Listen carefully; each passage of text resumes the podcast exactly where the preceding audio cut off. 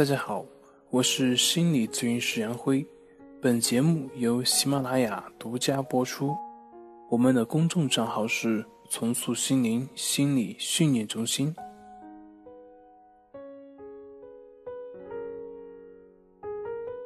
今天要分享的作品是：进行完整的心理调整，可以提高抑郁症患者的五羟色胺浓度吗？从医学上的角度来说，患有抑郁症是大脑缺少五羟色胺所导致的。这个是各种医学统计以及观察出来的，也是人的头脑内部的一种不平衡所表现出来的。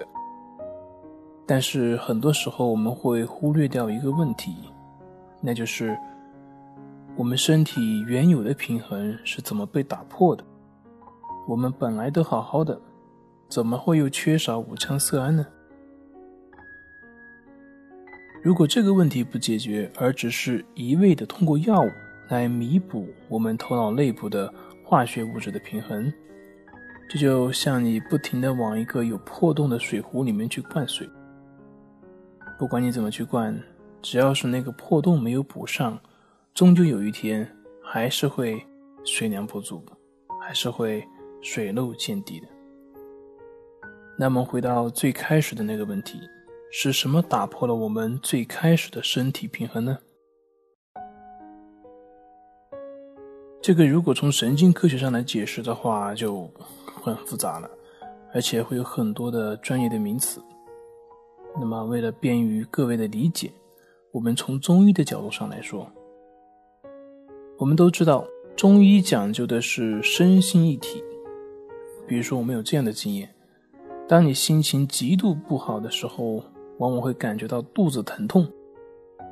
中医里面就这样讲过：喜伤心，怒伤肝，忧伤肺，思伤脾，恐伤肾。